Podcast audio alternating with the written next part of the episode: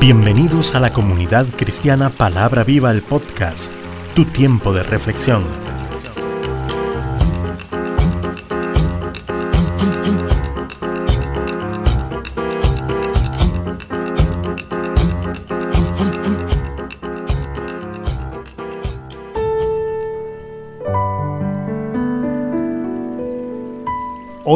Con José Alberto Delgado.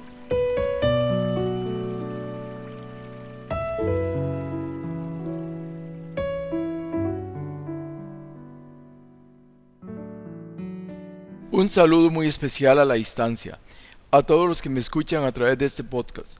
Que Dios los bendiga con este nuevo mensaje de poder, que yo sé que te ayudará a comprender el plan y propósito de Dios para tu vida, y solo debes disponerte y dejar que el Espíritu Santo trabaje en tu corazón. Padre de la Gloria, pongo a cada persona que me escucha delante de tu presencia, para que derrame sobre ellos sabiduría y entendimiento, en el conocimiento de la palabra, Gracias Señor por esta oportunidad que me das para llevar este mensaje de tu palabra. En el nombre de nuestro Señor Jesucristo. Amén y amén. Nuestro tema de hoy, un corazón sano. La Iglesia de Jesucristo está conformada por todos los santos, que han aceptado a Cristo en su corazón y se han arrepentido de sus malos caminos. Muchos de nosotros, como hijos de Dios, cuando hemos llegado a los pies del Maestro, venimos cargados y cansados. Por toda la injusticia de este mundo, nuestros corazones prácticamente están rotos, de tantas heridas como consecuencia de lo que hemos sufrido y vivido.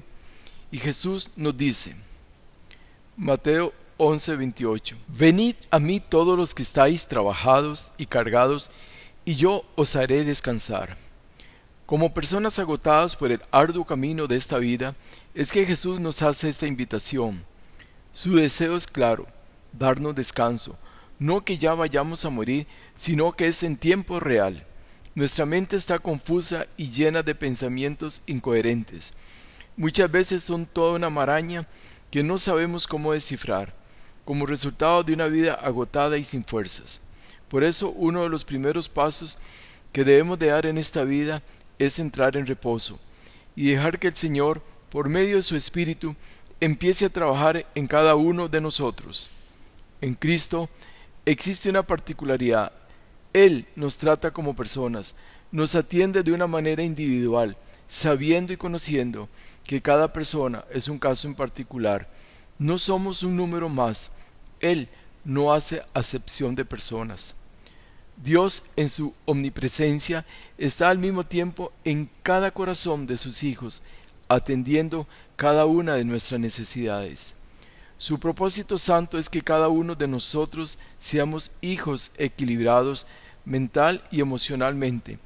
Y para lograr esto tan especial y tan importante para todo ser humano, Dios nos da hermosas promesas como en el caso del profeta Jeremías 30:17, donde nos dice, mas yo haré venir sanidad para ti y sanaré tus heridas, dice Jehová, porque desechada te llamaron diciendo, esta es Sión de la que nadie se acuerda. En esta promesa santa, el propósito de Dios es sanar nuestras heridas. Lo mismo nos dice el Salmo 147.3. Él sana a los quebrantados de corazón y venda sus heridas. Tanto en Jeremías como en el Salmo, las heridas hacen referencia a heridas del corazón, por lo cual no me estoy refiriendo a la sanidad física, la cual también Jesús sana, sino propiamente a la sanidad del alma. Dios no quiere almas heridas. Dios desea siempre que sus hijos estén debidamente preparados, física y espiritualmente, para cuando Dios nos llame a su servicio. Las heridas del alma tienen la particularidad de encontrarse de una forma oculta. No así el caso de una enfermedad física, la cual es más fácil de determinar y observar, lo cual hace que para determinar el origen de las heridas del corazón requieren de que la persona se logre abrir y expresar sus sentimientos delante de Dios. Y en muchos casos sería bueno asistir con un consejero de confianza que le ayude y guíe en resolver sus conflictos internos. Y para que las heridas vayan cicatrizando en este proceso de sanación, se necesita de la presencia del Espíritu Santo. De esta manera, la persona empieza a sacar de su interior todo aquello que le ha traído sufrimiento y que le ha causado tantos traumas y dolores del corazón, y es ahí donde se cumple la promesa de Cristo, en mí hallaréis descanso. Y va a empezar a experimentar una paz como la que nos dice Isaías 66, 12. Porque así dice Jehová, y aquí que yo extiendo sobre ella paz como un río. Si logramos ese descanso y abrazar esa paz como un río, es ahí donde el Espíritu Santo empieza a trabajar sanando nuestras heridas, que han sido causadas por diversas situaciones, tales como rechazo, maltrato físico, de palabra, engaños, embarazos no deseados, abandono, el ser explotados en diversos campos, el uso de estupefacientes y quizás muchos otros más. El proceso de sanidad interior necesita ser guiado, pues en muchos casos requiere de toma de decisiones, tales como enfrentar personas, el pedir perdón, devolver cosas, reconocer errores, para lo cual se requiere preparar toda una estrategia de cómo lo va a hacer, principalmente cuando hay circunstancias de por medio que puedan ser muy comprometedoras. Pero ante todo debemos seguir el ejemplo de Saqueo, que puesto en pie dijo al Señor, He aquí, Señor, la mitad de mis bienes doy a los pobres, y si en algo he defraudado a alguno, se lo devuelvo cuadruplicado. Lucas 19, 8. Este ejemplo nos muestra que si hemos llegado a Cristo con un corazón totalmente dispuesto a convertirnos en nuevas criaturas, la acción del Espíritu Santo en nuestras vidas va a ser más rápida, logrando cambios sustanciales en nuestros comportamientos, que nos conducirán a ser cristianos maduros en menor tiempo.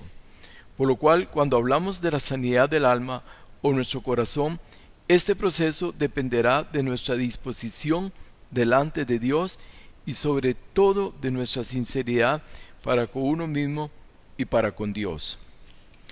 Como hijo de Dios, no deje que nuestros corazones guarden cosas que solo nos van a traer problemas y complicaciones en la vida. Debemos aprender a no dejarnos nada que sea tóxico a nuestro corazón, pues lo ideal es que Dios nos examine.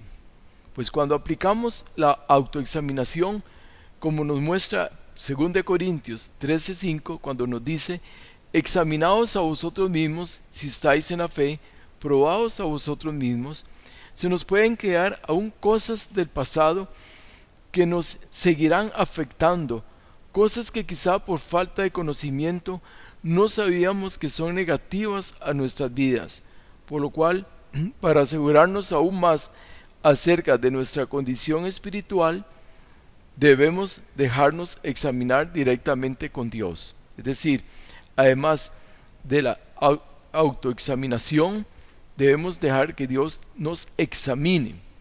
Y el Salmo 139, 23 al 24 nos dice así, Examíname, oh Dios, conoce mi corazón, pruébame y conoce mis pensamientos, y ve si hay en mí camino de perversidad, y guíame en el camino eterno.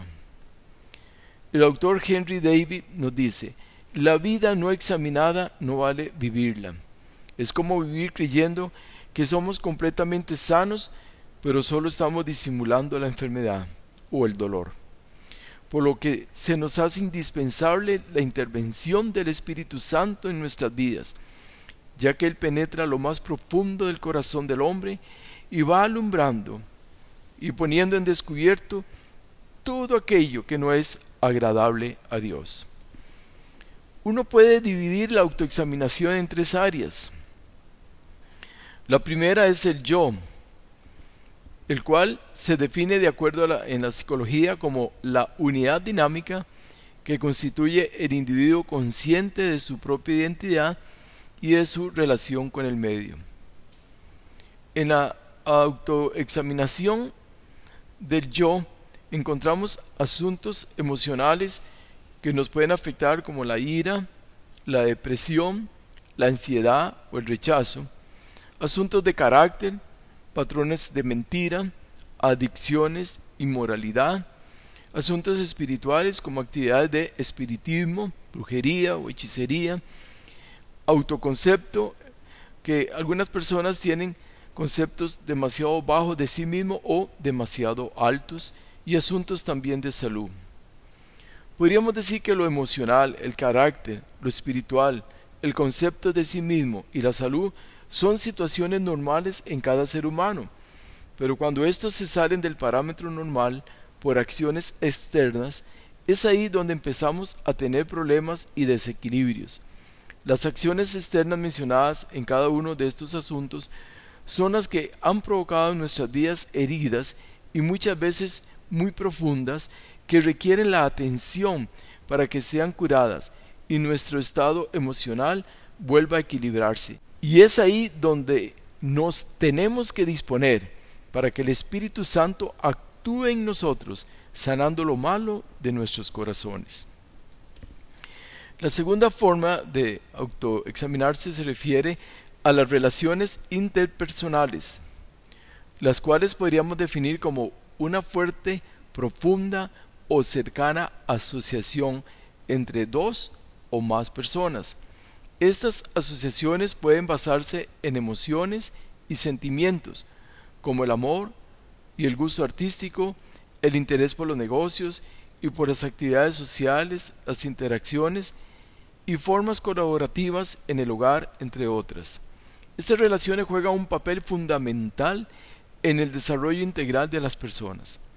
A través de ellas, el individuo obtiene importantes refuerzos sociales del entorno más inmediato, lo que favorece su adaptación e integración al mismo. Los principales problemas que encontramos acá son conflictos familiares o con otros, amigos, en asuntos de trabajo, uso de palabras inadecuadas, la inmoralidad, descuido de relaciones importantes, sobredependencia de los demás, deseo de controlar a los demás. Al igual que en la situación del yo, necesitamos equilibrar estas acciones causadas por factores externos muchas veces que nos han tenido viviendo en incertidumbre y desconfianza. Necesitamos una vez más del poder de Dios en nuestras vidas para ser sanos y poder vivir una vida en victoria en Cristo Jesús. La tercera es la forma de vida que tengamos en el mundo se puede definir como un concepto sociológico que se refiere a cómo se orientan los intereses,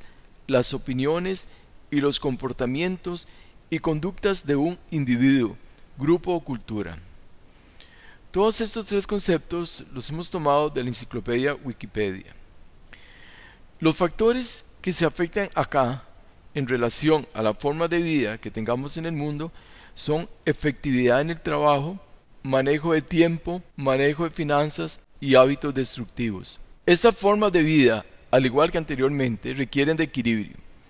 Es decir, todas esas tres acciones requieren de equilibrio, pues de no ser así estaríamos en constante conflicto con los demás y la idea es que una persona que ha conocido de Cristo viva emocionalmente equilibrado en todas las áreas de su vida por medio del poder del Espíritu Santo, quien va moldeando cada área de, de cada vida de cada uno de los hijos de Dios.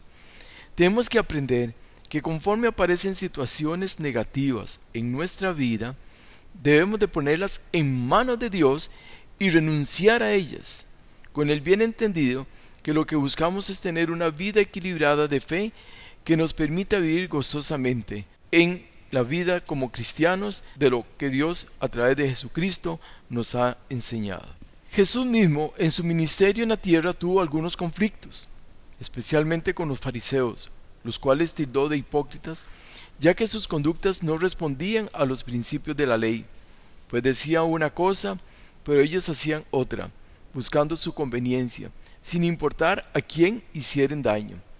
Tenemos acá tres ejemplos. Mateo 23, 15, 23 y 25. Dice, ay de vosotros, escribas y fariseos, hipócritas, porque recorréis mar y tierra para ser un prosélito, y una vez hecho le hacéis dos veces más hijo del infierno que vosotros.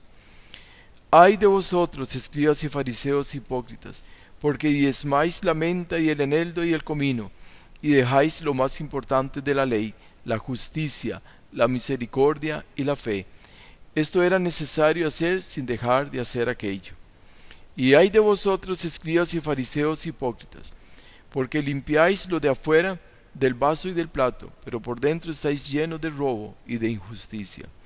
Estos tres versículos nos muestran en parte la condición de vida de aquellos hombres, algo que Jesús repudiaba, pues su deseo es que seamos un pueblo sincero y temeroso de Dios, que lo que manifestemos al mundo también lo vivamos, y esto solo se logra a través de un corazón sano y puro delante de Dios y los hombres. La sanidad interior o sanidad del corazón generalmente requiere de la acción de perdonar, pues casi siempre las heridas de nuestro corazón han sido provocadas por terceros lo que implica que nos hemos sentido ofendidos y nuestra primera reacción casi siempre es de odio, de venganza, contra aquellas personas que nos han perjudicado.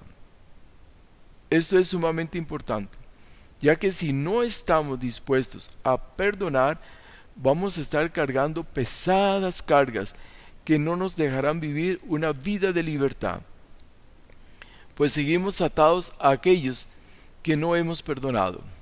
Jesús nos lo dice en diferentes pasajes sobre la importancia del perdón, los hace en la oración del Padre Nuestro, Mateo 6.9, cuando se dirige hacia el tema de nuestros enemigos, a los cuales ordena que perdonemos y aún más bendecirlos, Mateo 5.44. Esto trae una bendición y un estado de vida, como decimos muchas veces, no tiene precio. Hebreos 12.15 nos dice, se nos dice, mirad bien, no sea que alguno deje de alcanzar la gracia de Dios, que brotando alguna raíz de amargura os estorbe y por ella muchos sean contaminados. La falta de perdón causa raíces de amargura, que llegan a niveles muy altos, que pueden ser el motivo de estorbo a nuestra fe, haciendo que volvamos atrás perdiendo toda una vida de bendición. Por eso yo te invito a que sigas conmigo la siguiente oración. Padre Celestial, Haz que tu poder sanador llegue a cada área de mi, de mi alma. Te entrego a ti todas las áreas de mi vida, como lo son la falta de perdón, la amargura, la ira, la depresión, la ansiedad, el estrés, todo pasado doloroso donde la ira y la amargura han ocupado espacio en mi vida. Ayúdame a perdonar a todos aquellos que de una u otra forma causaron heridas en mi pasado. Perdono, Señor, a los que por mi falta de conocimiento yo también provoqué heridas en ellos. Quiero ser liberado y limpio de todos mis errores y fracasos pasados, de todas las consecuencias destructivas, de culpabilidad, vergüenza y autocondenación. Renuncio a toda forma de ira, amargura y resentimiento, y ordeno en el nombre de Cristo a todo espíritu del mal que haya tomado ventaja en mi vida, que se vaya ahora por el poder de la sangre de Jesús. Lléname, Espíritu Santo, de amor, gozo, paz, paciencia, benignidad, bondad, fe, mansedumbre, templanza. Con tu aceite santo, sáname, Espíritu Santo, las heridas de mi corazón.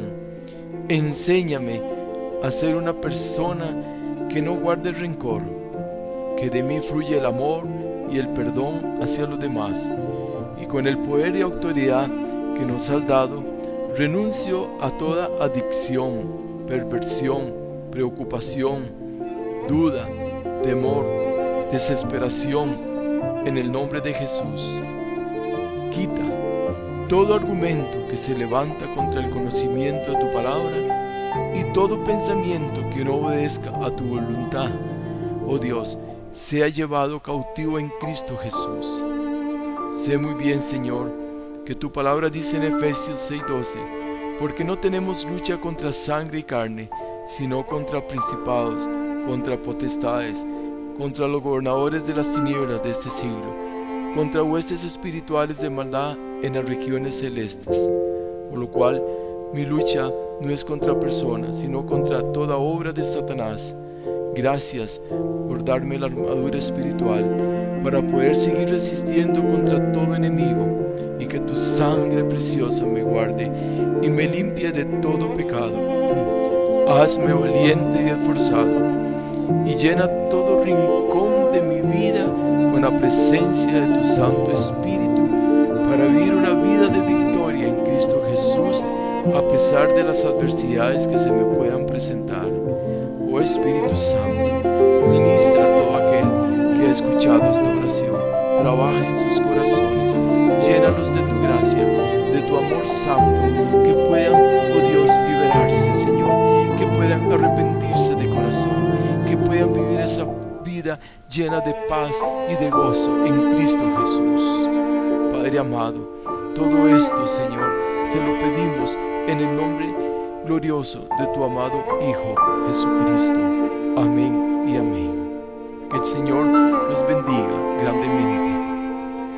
Les habló su amigo y servidor José Alberto Delgado desde el hermoso Valle Santa María de Dota, San José, Costa Rica, América Central. No deje de escribirnos al correo que más adelante se le da. Hasta el próximo episodio, si Dios lo permite. Bendiciones.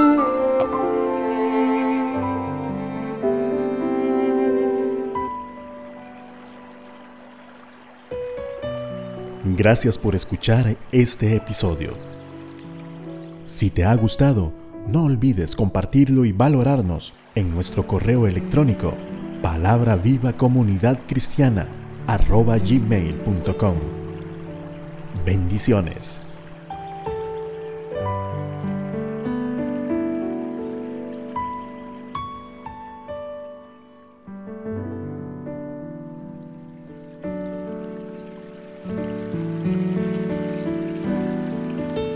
Comunidad Cristiana Palabra Viva, todos los derechos reservados.